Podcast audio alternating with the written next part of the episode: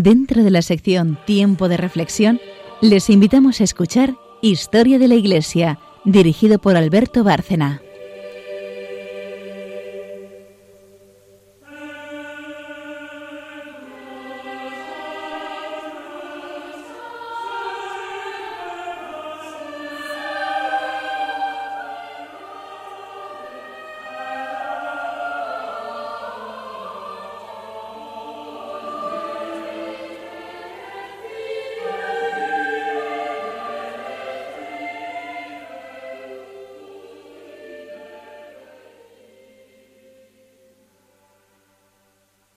Buenas noches, oyentes de Radio María.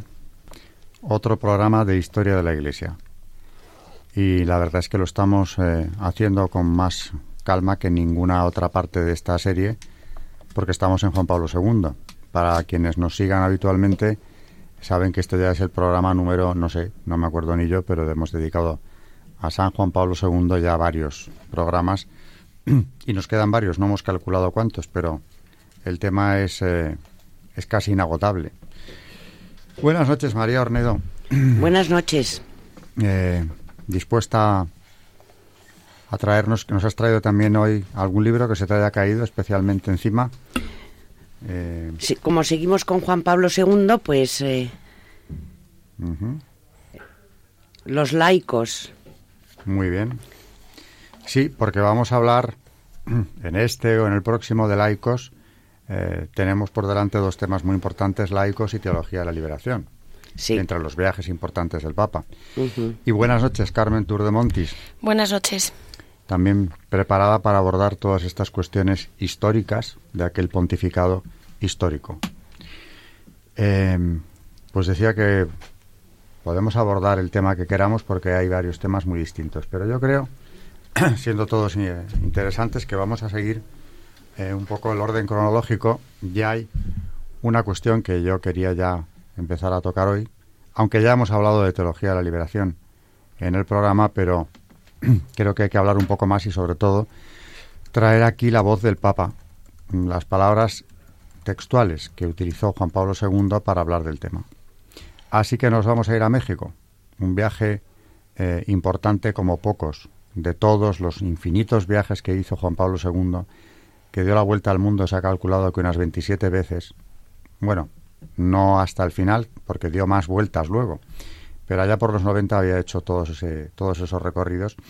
Y este de México es un viaje muy importante porque es de los primeros del pontificado, lo que indica la importancia que le daba eh, Juan Pablo II a, lo que se iba a hablar allí, cuando en 1978, es decir, recién elegido, eh, en el mes de diciembre, ya manifiesta su intención de ir en enero del, próximo año, es decir, mes y pico después, a México para asistir a la conferencia de los obispos de Hispanoamérica. Eh, una asamblea que habían celebrado ya en dos ocasiones anteriores, la última había sido en Medellín, eh, para poner en común toda la pastoral de las distintas conferencias episcopales de, Hispanoamérica. Esto causó mucho impacto eh, entre la propia curia vaticana, porque se sabía que era un viaje conflictivo, puesto que allí en México, desde los tiempos de la Revolución, la Iglesia Católica era como si no existiera.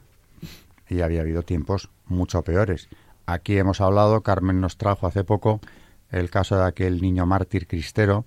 Hemos hablado de esa guerra de los cristeros, que era una guerra de religión contra la Iglesia Católica en la muy católica México de 1920 pero es que desde la Revolución, como digo, los gobiernos que se habían sucedido en el poder, de impronta claramente masónica, eh, habían ido en contra de la Iglesia sistemáticamente. Eh, allá por los años 70, cuando es elegido Juan Pablo II, la situación no había mejorado excesivamente. Es decir, el Estado seguía manteniendo una actitud hostil en muchos aspectos a la Iglesia Católica. Y en esto se produce la decisión del nuevo Papa de viajar allí para una cumbre tan importante como la de Puebla, porque se iba a celebrar y se celebró de hecho en Puebla de Los Ángeles.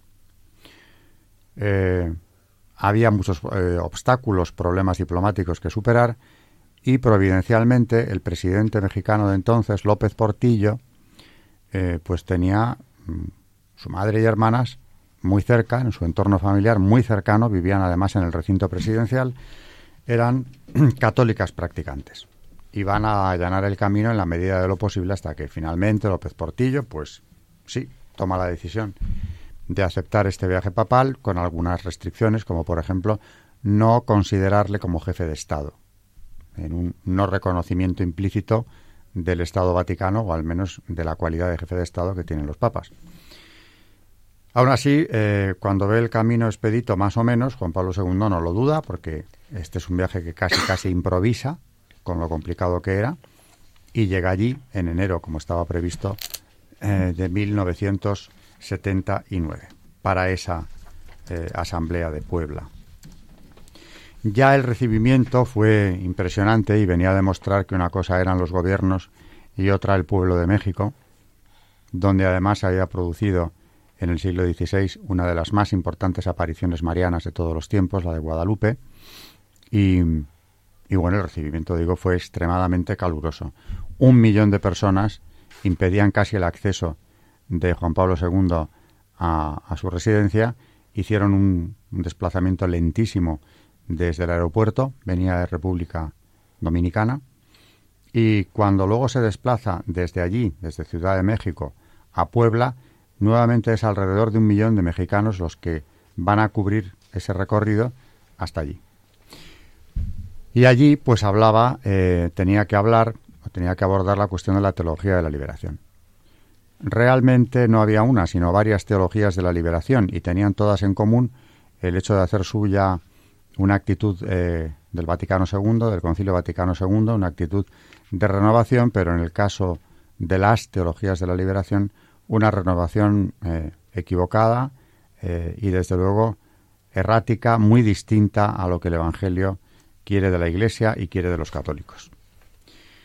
no era algo privativo de, Hispanoamérica. De hecho, las teologías de la liberación tienen su origen en la Universidad Europea y son los hispanoamericanos educados allí en el continente europeo, los que cuando vuelven de esas universidades traen consigo eh, ese germen de marxismo, porque eso es lo que hay detrás de la teología de la liberación, una visión materialista en muchos aspectos de la vida y de la historia, defendiendo incluso la lucha de clases, la respuesta violenta de los pobres, a lo que llamaron una violencia secundaria frente a la primaria, que era la de las clases opresoras. La dialéctica es completamente marxista.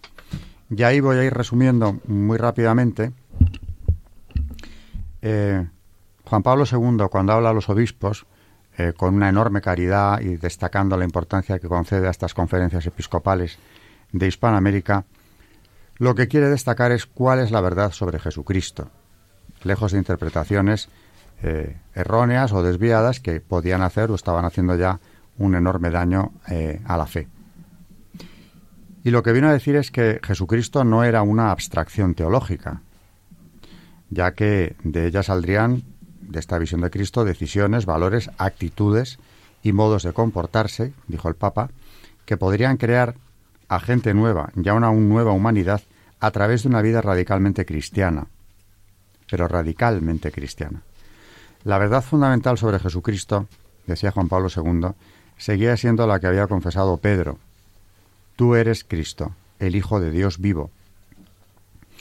Era eso lo que predicaba la Iglesia y se trataba de el único Evangelio, cuyas relecturas o nuevas interpretaciones, a través de filtros ideológicos, se oponían a una liberación auténticamente cristiana.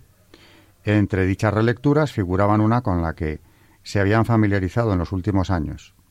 Era la imagen de un Jesús políticamente comprometido, alguien que luchó contra la opresión romana y las autoridades alguien involucrado en la lucha de clases. Esa idea de Cristo como figura política, como revolucionario, como el subversivo de Nazaret, en palabras de Juan Pablo II, no concuerda con la catequesis de la Iglesia.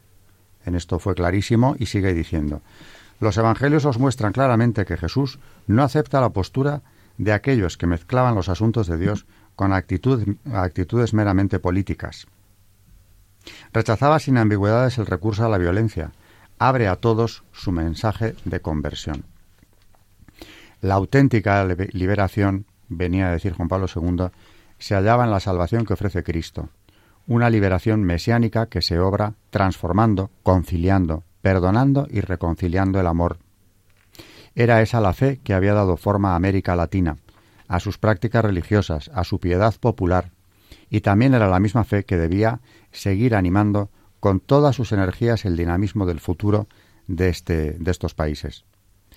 Cualquier otra relectura de la Iglesia vaciaba el Evangelio de su poder y a la propia Iglesia de su carácter distintivo. El reino de Dios no podía reducirse al mero cambio de estructuras de la sociedad porque un reino politizado y secularizado devaluaba la libertad que busca toda persona. El marxismo no podía hacer por la teología cristiana lo que había hecho Aristóteles por Tomás de Aquino, ya que la visión marxista de la persona humana fallaba por su base, y ese error antropológico impregnaba la política y la economía del marxismo. Contra la reducción materialista del humanismo que suponía el marxismo, la Iglesia proponía la verdad de que el hombre es la imagen de Dios y no puede reducirse a mero componente de la naturaleza ni a elemento anónimo en la ciudad humana.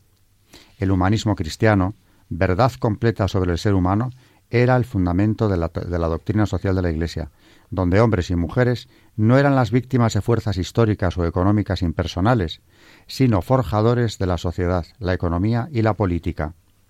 La tarea de los obispos, concluía, como pastores y maestros de la verdad, era defender la dignidad del hombre, como valor del Evangelio que no puede despreciarse sin ofender gravemente al Creador defendiendo la libertad religiosa, protestando contra la coacción y la tortura, promoviendo el derecho de participación en la vida pública, la Iglesia, decía, no necesita recurrir a sistemas ideológicos para amar, defender y colaborar en la defensa del hombre. Le basta con mirar a Cristo. La causa de la Iglesia era una liberación completa de la familia humana, porque era la causa de Cristo. Como siempre, el futuro estaba en manos de Dios que a su vez había puesto este futuro en manos de los obispos con nuevo ímpetu evangelizador. Id, pues, decía Juan Pablo II a sus hermanos, y haced discípulos a todas las gentes. Esto es lo esencial del mensaje de Juan Pablo II en Puebla, aunque hay eh, mucho más, por supuesto, que desarrollar. Y vamos a hacerlo. Para eso estamos aquí hoy. Pues siguiendo con, con este tema, eh, como ha contado Alberto, que ya ha contado cómo llegó y, mm, la situación en la que estaba México en ese momento, y lo primero que dijo cuando, cuando se bajó del avión fue, de mi patria se suele decir Polonia semper fidelis, yo quiero poder decir también México semper fidelis, fidelis México siempre fiel. Y, mm, un poco para seguir con el tema, en el discurso inaugural que vamos a, a dar algunas eh, frases que me han parecido importantes de las que dijo. Eh, pues como ya ha contado Alberto, había una atmósfera de incertidumbre que rodeaba la conferencia, y, pero claro, llegó Juan Pablo II y con grandísima claridad salió al paso de las desviaciones y de las confusiones derivadas de, las mismas. Y una de las cosas que dijo, por ejemplo, fue una, una, serie de advertencias. Al principio empezó a decir, empezaba así su discurso, corren hoy por muchas partes el fenómeno no es nuevo, relecturas del Evangelio. Ellas causan confusión al adaptarse de los criterios centrales, al apartarse de los criterios centrales de la fe de la Iglesia y se caen en la temeridad de comunicarlos a manera de catequesis. Se genera en algunos casos una actitud de desconfianza hacia la Iglesia, institucional u oficial, calificada como alienante a la que se opondría otra Iglesia popular que nace del pueblo y se concreta en los pobres. Estas posiciones podrían tener grados diferentes, no siempre fáciles de precisar, de conocidos condicionamientos ideológicos. Poco más adelante en su discurso, eh, Juan Pablo II señala las causas de este problema y dio las pautas de, para su solución. Y dice ella, la Iglesia, no necesita recurrir a sistemas e ideologías para amar, defender y colaborar en la liberación del hombre. Hay que alentar los compromisos pastorales en este campo con una recta concepción cristiana de la liberación. Liberación de todo lo que oprima al hombre, pero que es ante todo salvación, superación de las diversas servidumbres e ídolos que el hombre se forma hay muchos signos que ayudan a discernir cuándo se trata de liberación cristiana y cuándo en cambio se nutre más bien de ideología. Así que, pues bueno, como vemos, eh, empezaba ya fuerte y, claramente disipando todas las dudas que pudiese tener, eh, que pudiesen tener respecto a lo que iba a decir. Y después de inaugurar los trabajos de la conferencia, eh, prosiguió su visita, su primera visita pastoral a México y el mismo día 29 llegó a Oaxaca, en cuya catedral pronunció una homilía acerca del apostolado de los laicos, que también vamos a hablar de eso hoy, que, que dice de él confiere pleno sentido a todas las manifestaciones de la historia humana, respetando su autonomía y favoreciendo el progreso exigido por la naturaleza propia de cada una de ellas. Al mismo tiempo nos da la clave para interpretar en plenitud el sentido de la historia, ya que todas las realidades temporales, como los acontecimientos que las manifiestan, manifiestan adquieren su significado más profundo en la dimensión espiritual que es la acción entre el presente y el futuro. El desconocimiento o la mutilación de esta dimensión se convertiría de hecho en un atentado contra la esencia misma del, hombre. Era muy importante, claro, la cuestión de, la, de las teologías de la liberación. Eh, podía haberse producido, y de hecho en algunos sectores ocurrió, una desviación gravísima en relación con la doctrina verdadera de la Iglesia, la doctrina que viene del Evangelio, la que la Iglesia ha defendido durante siglos y defiende aún. De modo que de ahí eh, las prisas de Juan Pablo II en viajar a México precisamente para aprovechar ese momento tan importante de la conferencia de Puebla. Eh, como dice Carmen, entró muy fuerte, porque ya desde las primeras palabras del discurso, eh, con toda la caridad, sí, pero habla con una contundencia total. Y, lo que viene a decir es, estas teologías eh, nos llevan por el camino equivocado y nos apartan de la fe de la Iglesia y de la verdadera imagen de Cristo. Esa antropología cristiana es importantísima. Es que parte de eso toda la doctrina de la Iglesia. Si no consideramos al hombre eh, criatura hecha imagen y semejanza de Dios, ahí varía absolutamente todo. Y si tenemos una visión materialista de la historia, pues ocurre lo mismo. En definitiva, como decía yo antes, tomando palabras del Papa, eh, el marxismo no podía aportar eh, a la doctrina cristiana absolutamente nada a la hora de hablar de la imagen de Cristo y de su doctrina y del mensaje que la Iglesia tenía que defender ante el mundo en aquellos años críticos. Luego, eh, un poco más tarde, en el 84 y luego en el 86, escribe primero Libertatis Nuntius, que habla de, da algunas instrucciones que luego comentaremos sobre algunos aspectos de la teología de la liberación. Y, por otro lado, en 1986 escribe también, hablando sobre este tema, una instrucción sobre libertad cristiana y liberación que se llama Libertatis Conciencia. Y estos documentos ofrecen una explicación sólida de, los puntos, eh, de los graves errores de ciertas corrientes de la teología de la liberación.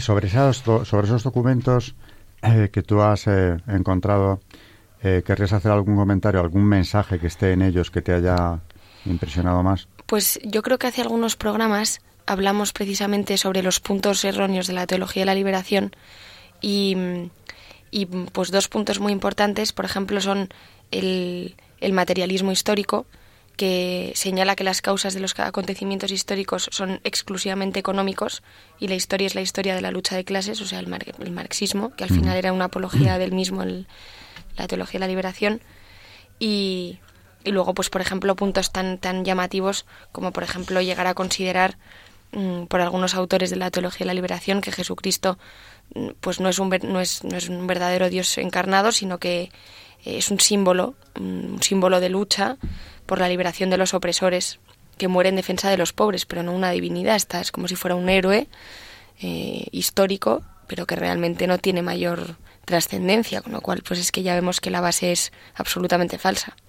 Oyéndote hablar ahora mismo, hay que salir a, comentar algo que es muy importante. Esa visión de Cristo entra de lleno en la herejía. Hmm. Aquí en este programa llevamos tiempo hablando ya de historia de la Iglesia, hemos visto una buena cantidad, yo creo que casi todas las herejías. Y desde luego, por mucho menos de eso que tú acabas de decir, eh, se ha declarado herejía una doctrina. por tanto, en la visión de Cristo, que ahí no podemos eh, tocarla, está muy consolidada, muy afianzada por los padres de la Iglesia y los primeros concilios ecuménicos. Eh, si nos desviamos de eso, además hasta el extremo de rebajarle a, la simple cualidad de un activista político, pues estamos entrando en un terreno claramente herético.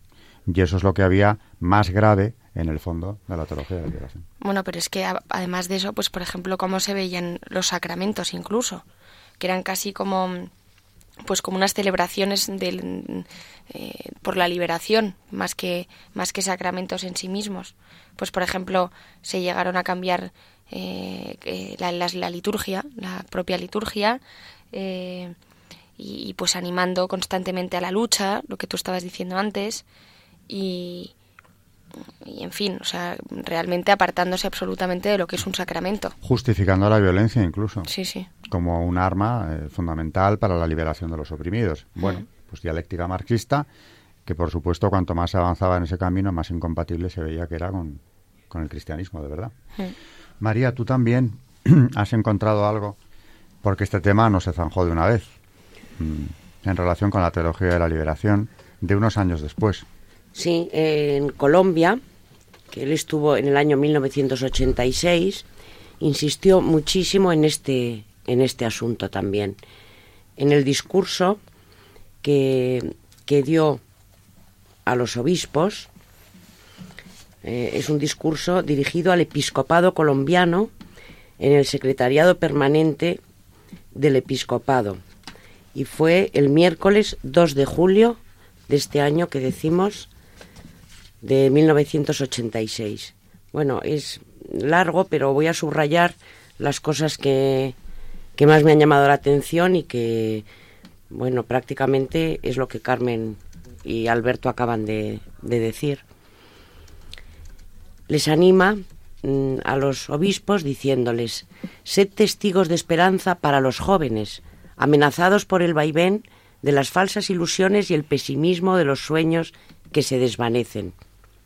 Llevad la verdadera esperanza a los pobres, que miran a la Iglesia como su única defensa desde su esperanza sobrenatural. Para unos y para otros abrid caminos de esperanza y de liberación auténtica, en la línea de vuestro documento episcopal Identidad cristiana en la acción por la justicia y de la enseñanza del magisterio sobre esta delicada cuestión, particularmente las dos instrucciones de la Congregación para la Doctrina de la Fe, que antes ha, nombrado Carmen y que insiste en, ellas, y son dos, Libertatis Nuntius sobre algunos aspectos de la teología de la liberación y Libertatis Consciencia sobre libertad cristiana y liberación. Dice, entre ambos documentos existe una relación orgánica, deben leerse uno a la luz del otro. Trabajad, queridos hermanos, en estrecha unidad, por la auténtica liberación que os viene de Jesucristo, Redentor del hombre, la cual ha de ser preservada de ideologías que le son ajenas y que desvirtúan su contenido evangélico. Como lo señalaba en mi reciente encíclica Dominum et Vivificantem, existen formas de materialismo, ya sea en su forma teórica, como sistema de pensamiento, o ya sea en su forma práctica, como método de lectura y de valoración de los hechos que se oponen y resisten, particularmente en nuestros días, a la acción del espíritu. Es este un fenómeno que os preocupa también a vosotros como a tantos pastores de América Latina que lo han puesto de manifiesto en sus visitas ad lámina. Entre los caminos de esperanza activa para vuestra Iglesia que se proyecta ya hacia la conmemoración, bueno, esto claro, es, estamos hablando del año 86, hacia la conmemoración del quinto centenario y al jubileo del año 2000, les indica tres prioridades. Las vocaciones sacerdotales y religiosas, la educación de la juventud y la promoción de un laicado comprometido. Dice, los jóvenes son mi esperanza, como son también vuestra esperanza, pero hay que desplegar las mejores energías para formar su conciencia desde la fe colaborar por todos los medios en una educación integral de los jóvenes que se forman en la universidad, en los institutos técnicos y en los demás centros académicos. El progreso en la modernización de la nación no puede prescindir de sus raíces culturales católicas si quiere construir un futuro homogéneo que pueda desembocar en una civilización, civilización del amor. La Iglesia tiene que estar comprometida en este camino de esperanza que pasa por la formación integral de la juventud. Dice, la Iglesia no está verdaderamente formada, no vive plenamente, no es señal perfecta de Cristo entre los hombres, mientras no exista y trabaje con la jerarquía un laicado propiamente dicho. Adgentes 21. Bueno, les dice y, remacha en varias eh, partes de este discurso, hablando de, por ejemplo, les dice, sed servidores de vuestro pueblo y de vuestra gente, abriendo senderos de mayor justicia y progreso social para todos. No cejéis en vuestra defensa de los derechos de los más débiles, en la promoción de la moralidad pública, en una mediación hermosa para la reconciliación de todos los hijos de esta nación, hospitalaria y amante de la paz. Verdaderamente que temas apasionantes estamos tocando concretamente desde que hemos empezado a hablar de Juan Pablo II y hoy especialmente con la teología de la liberación porque abarca muchísimos aspectos. Se nos ha ido eh, la primera parte casi del programa sin darnos ni cuenta y desde luego les aseguro que quienes estamos aquí haciéndolo mm, no somos conscientes ¿no? de la rapidez eh, con la que se nos ha pasado el tiempo hasta que mirando el reloj nos damos cuenta de dónde estamos. Pero es que eh, no hemos hecho nada más que empezar a tocar estos aspectos y hay tanto que decir todavía que yo os propongo, María y Carmen, que en la parte final del programa, después del santo que nos traerá Carmen, pues volvamos sobre esto, porque hay muchísimo que hablar. Así que primera pausa del programa, oyentes de Historia de la Iglesia, eh, y luego seguimos hablando de la teología o teologías de la liberación.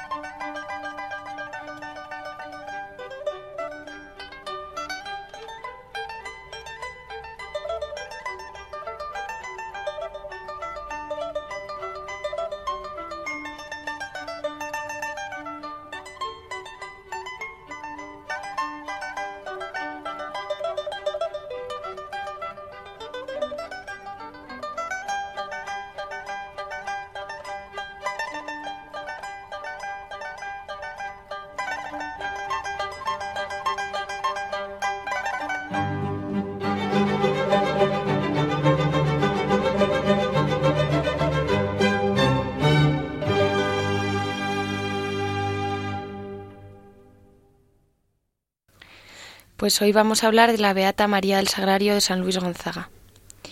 Había nacido en Lillo, en Toledo, el 8 de enero de 1881 y cursó la carrera de farmacia, siendo además una de las primeras mujeres que, alcanzaron ese título en España. En 1915 entra en el convento de Santa Ana y San José de Madrid, eh, del que años más tarde fue priora.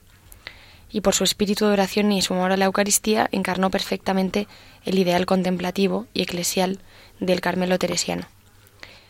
Fue mártir, eh, gracia ansiada por ella, por guardar fidelidad a la fe cristiana y a su vida religiosa, en la pradera de San Isidro de Madrid, en la mañana del 15 de agosto de 1936, durante la terrible persecución religiosa de la que ya hemos hablado en este programa muchas veces, de los años 1936 al 39 en España. El decreto reconociendo su martirio fue promulgado precisamente por el Papa Juan Pablo II el 8 de abril de 1997, beatificándola junto con la Madre Maravillas de Jesús en la Plaza de San Pedro en Roma el 10 de mayo de 1998. Y la oración mm, es, oh Jesús, que dijiste nadie tiene amor más grande que el que da la vida por sus amigos, por la entrega que de ella hizo tu sierva la Beata María Sagrario, prefiriendo la muerte antes que ser infiel al cumplimiento de sus deberes, te suplicamos que infundas en nuestra alma el espíritu de oración y sacrificio de que nos dio ejemplo en su vida y heroica muerte. Dígnate glorificarla con la canonización en la Iglesia y concédenos ahora la gracia que por su intercesión te pedimos. Amén.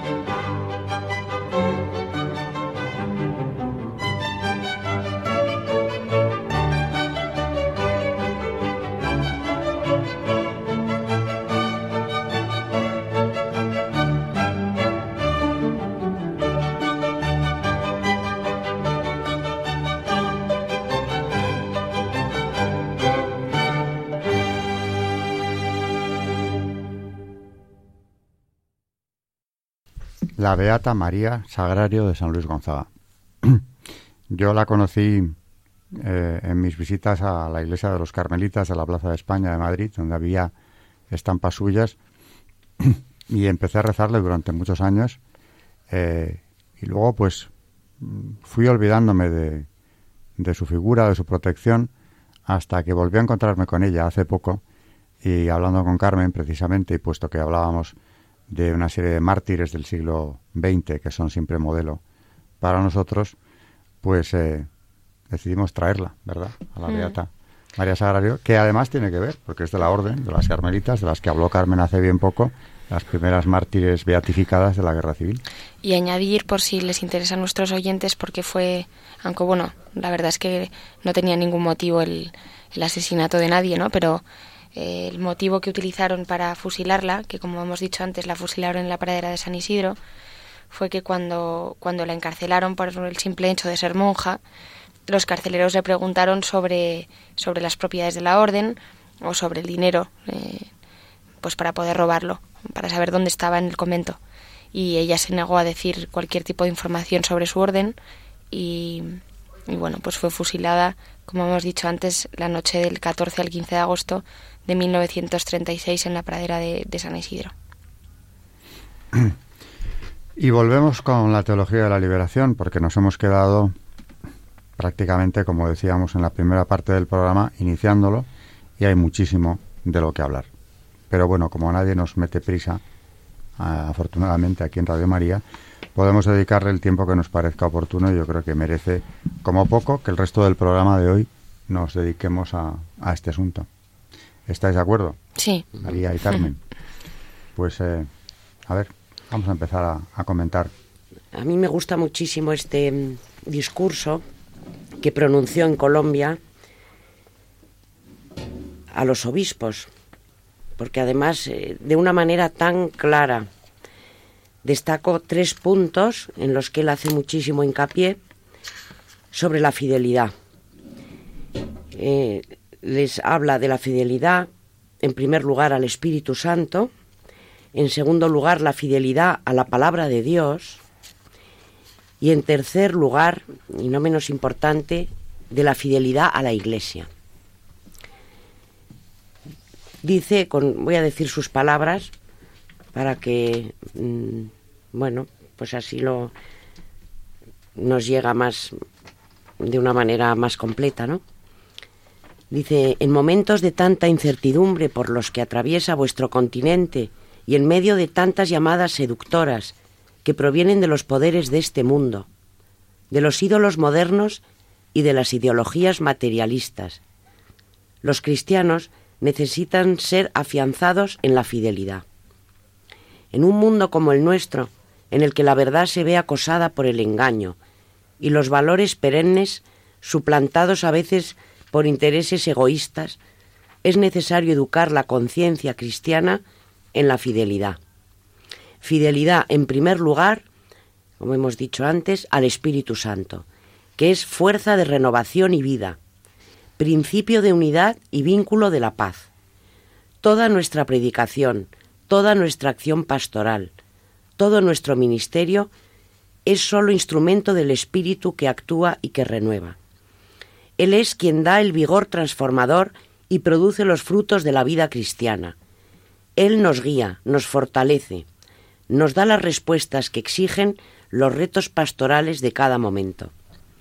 Mas el Espíritu nos conduce suavemente hacia una inquebrantable fidelidad a la palabra de Dios, que es la norma imprescindible de vuestra predicación. Dicha fidelidad a la palabra es el fundamento de la misión del obispo como maestro de verdad, de la verdad que viene de Dios y que lleva a la auténtica liberación del hombre. Conoceréis la verdad y la verdad os hará libres. Juan 8:32. Tal fue el compromiso asumido por los pastores latinoamericanos en la histórica conferencia de Puebla. El obispo es maestro de la verdad en una iglesia al servicio totalmente de la palabra, es el primer evangelizador, el primer catequista. Ninguna otra tarea lo puede eximir de esta misión sagrada. Mas la fidelidad al Espíritu y a la palabra implica la inseparable fidelidad a la Iglesia de Jesucristo, en la cual dicha palabra salvadora es proclamada. Ello exige mantener una visión eclesiológica integral y una concepción sacramental de la comunidad que formamos los que pertenecemos al cuerpo místico de Cristo, sin ceder a concepciones unilaterales o a una visión exclusivamente sociológica de la Iglesia. Si somos fieles al Espíritu, a la palabra y a la Iglesia de Jesucristo, también seremos fieles al hombre, a cuyo servicio, especialmente de los más pobres y necesitados, hemos sido enviados como mensajeros de salvación. Precisamente por servir con fidelidad a los hombres de nuestro tiempo, la Iglesia levanta hoy decididamente su voz para defender los derechos humanos y la dignidad que fundamenta esos derechos. La dimensión soteriológica de la liberación no puede reducirse a la dimensión socioética, que es una consecuencia de ella. Así se afirma en la instrucción sobre libertad cristiana y liberación en su número 71. A la vez que reconocer la utilidad y necesidad de una teología de la liberación, he querido recordar también que ésta debe desarrollarse en sintonía y sin rupturas con la tradición teológica de la Iglesia y de acuerdo con su doctrina social. Carmen, ¿qué tenías tú que comentarnos también sobre la repercusión que tuvo ese viaje a mm. México tan importante de, los inicios del pontificado de Juan Pablo II? Pues eh, retomando precisamente lo que estábamos hablando antes de, los errores que luego en, los escritos posteriores eh, pone de manifiesto Juan Pablo II, pues eh, resumirlo a tres, yo creo, para hacerlo más, más fácil, y es el primero, eh, la lucha de clases, el enorme error de la lucha de clases, de clases no solo porque este sea porque sea contraria a la caridad, porque mm, sino porque sobre todo es un error porque se le concibe como algo necesario, ineludible y constitutivo de la historia, negando la libertad de la persona y su capacidad para dirigir la historia mediante esa libertad y contando con la providencia divina. Y como hemos hablado antes, además de negar Mm, verdades fundamentales sobre Cristo, que ya hemos hablado de eso, sobre la Iglesia, los sacramentos, etcétera, en la práctica conduce además a someter a la Iglesia a una dirección política determinada, no solo ajena a su misión sobrenatural, sino que desemboca en una situación humana deplorable como el socialismo real, en el que la persona no cuenta ni se le reconoce su dignidad de hijo de Dios. Y luego además que la Iglesia no se puede nunca poner de lado de ningún eh, ni partido político mm, ni mentalidad política la Iglesia es neutral en este aspecto y sobre todo decir eh, que mm, esta crítica a la teología y la liberación no quiere decir y desde luego no niega las injusticias que sufren los pueblos y, la responsabilidad que tiene el cristiano de trabajar para aliviarlas, eh, pero para esto se hizo la doctrina social de la Iglesia, que ya hemos hablado eh, a través de muchos papas sobre ella y que sobre todo se fundamenta en las Sagradas Escrituras y en las enseñanzas de los padres. Con lo cual, pues eh, oyéndote hablar, me ha venido a la memoria otra intervención importantísima de Juan Pablo II en México, eh, muy poco posterior, cuestión de horas, a su, a su discurso de Puebla, que fue mm, en Cuilacán. Allí se dirige el 29 de enero, en ese mismo viaje, a más de medio millón de indios de Oaxaca y Chiapas y habla muy claro y muy contundentemente contra la injusticia social. De manera que este discurso eh, va a matizar bastante el anterior, porque así como toda la prensa de izquierdas la había condenado por lo de Puebla, en cambio se va a entusiasmar con él después del discurso de Cuilacán, donde dice, además con una voz fuerte, tronante, el mundo rural deprimido, el trabajador cuyo sudor también riega su aflicción, no puede aguardar más tiempo a un reconocimiento pleno y efectivo de su dignidad, que no es inferior a la de cualquier otro sector social. Tiene derecho, sigue diciendo Juan Pablo II, a que lo respeten y no le priven de lo poco que tiene con maniobras que a veces equivalen a un verdadero expolio. Tiene derecho a una ayuda verdadera, no caridad ni migajas de justicia, a fin de tener acceso al desarrollo que merece su dignidad de hombre e hijo de Dios. Es necesario realizar cambios audaces y reformas urgentes sin mayor dilación. Cuidado que el hecho de que condenara la teología de la liberación por lo que tiene de materialista y por cómo desvirtúa la imagen de Cristo, del verdadero Cristo del Evangelio, no significa que no hablara bien claro y bien alto eh, contra la injusticia social. Y entonces, claro, como decía, la prensa cambia directamente, a la prensa de izquierdas, su visión del Papa después de esto. Hablando de este mismo discurso a los obispos en Colombia, mm, les habla así de claro. Eh, dice, esta resistencia al espíritu que en nuestra época se manifiesta en el materialismo como contenido de la cultura y de la civilización, como sistema filosófico, como programa de acción y formación de los comportamientos humanos que se resisten al espíritu. Dicho materialismo se presenta hoy con diversos aspectos, desde la actitud práctica de quienes viven como si Dios no existiera, hasta el materialismo teórico que se proclama ateo y que se erige en sistema pretendidamente científico, queriendo arrancar a Dios de la conciencia del hombre y negándole incluso el derecho a creer y practicar su fe religiosa. Estas formas de resistencia y oposición al espíritu se encuentran presentes en América Latina y constituyen un, un, particular motivo de preocupación en vuestra solicitud de pastores. Y aquí en este párrafo es increíble que parece que él presentía o preveía lo que iba a pasar, porque en el punto número 6 de este discurso, hablando de la respuesta que la Iglesia da a los retos del momento presente, dice así, la respuesta de la Iglesia a los retos de este momento histórico es la de una decidida acción evangelizadora, que sea réplica y continuación de aquella primera y fundacional predicación misionera. El ideal apostólico de la Iglesia latinoamericana es llevar el Evangelio a los hombres de hoy y de mañana, que se ven enfrentados a las seducciones de una cultura adveniente, la cual se presenta a veces como una esperanza mesiánica materialista. Es elocuente el certero juicio de la Conferencia de Puebla de Los Ángeles a este respecto. Si la Iglesia no reinterpreta la religión del pueblo latinoamericano, se producirá un vacío que lo ocuparán las sectas, los mesianismos políticos secularizados, el consumismo que produce hastío e indiferencia o el pansexualismo pagano. Nuevamente la Iglesia se encuentra con el problema.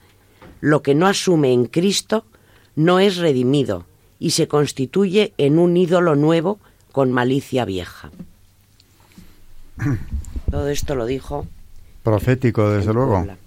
Hay que decir que ya entonces las sectas avanzaban eh, financiadas por grupos de poder, desde luego, y no de forma precisamente espontánea, sobre todo los países de Hispanoamérica, y empezaba un fenómeno que ha ido muy a más, causando estragos espirituales en el continente. Además es que esta frase a, mí me impresiona muchísimo.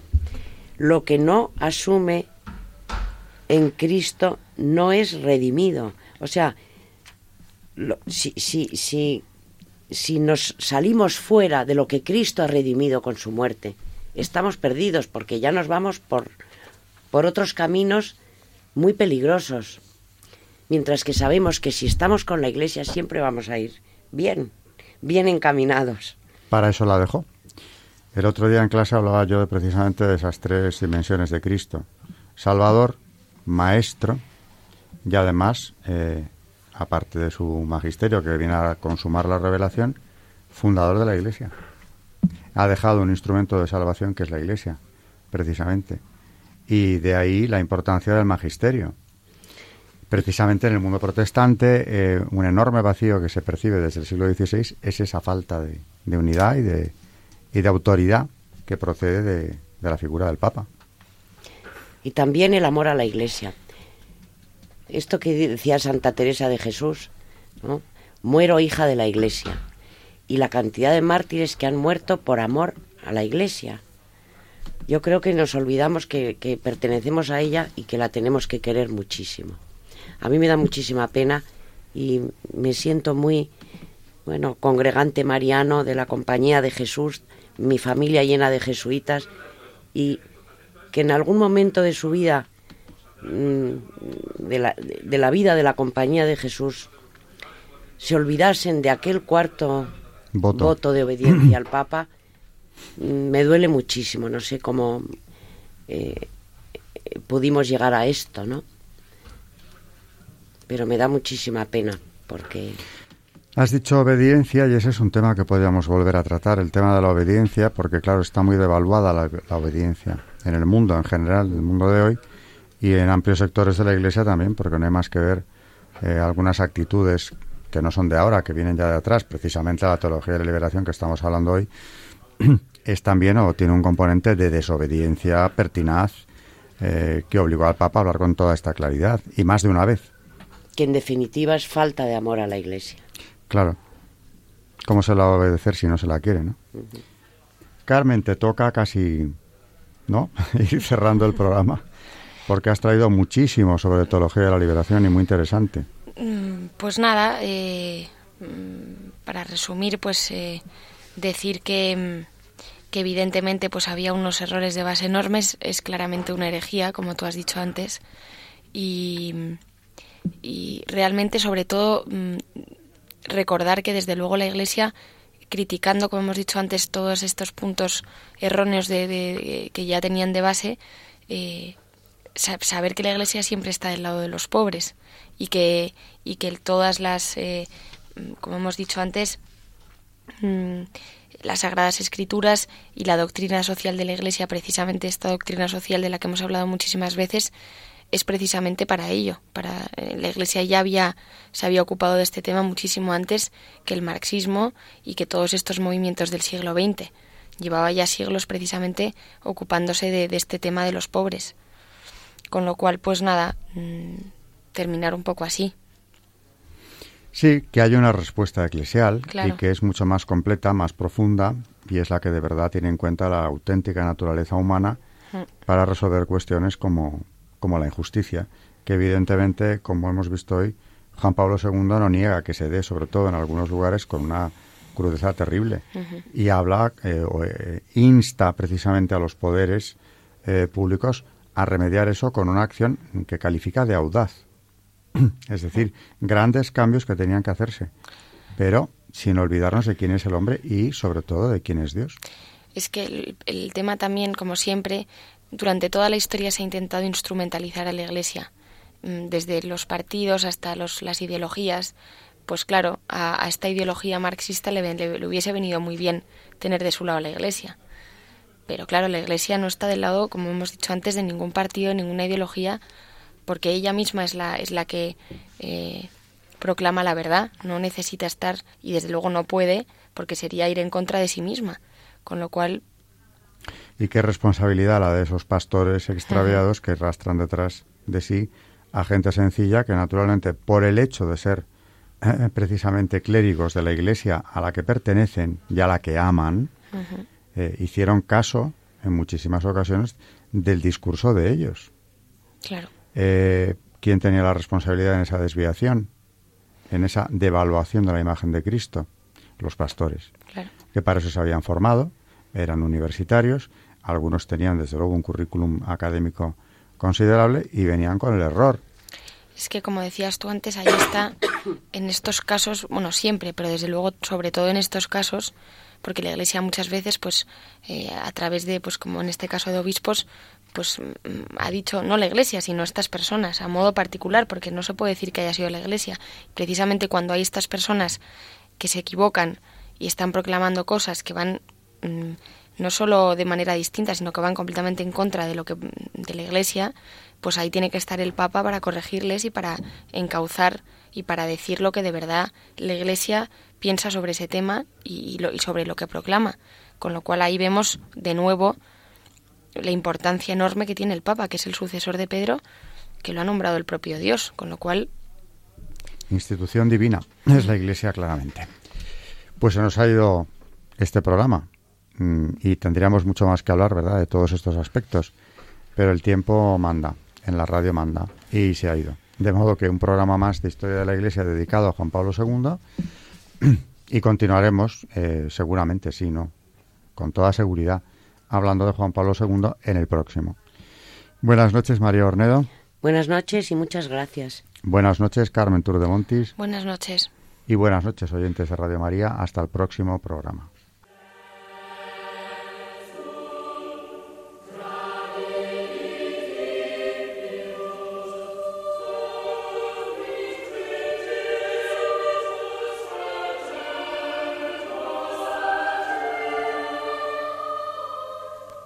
Y así finaliza en Radio María Historia de la Iglesia, dirigido por Alberto Bárcena.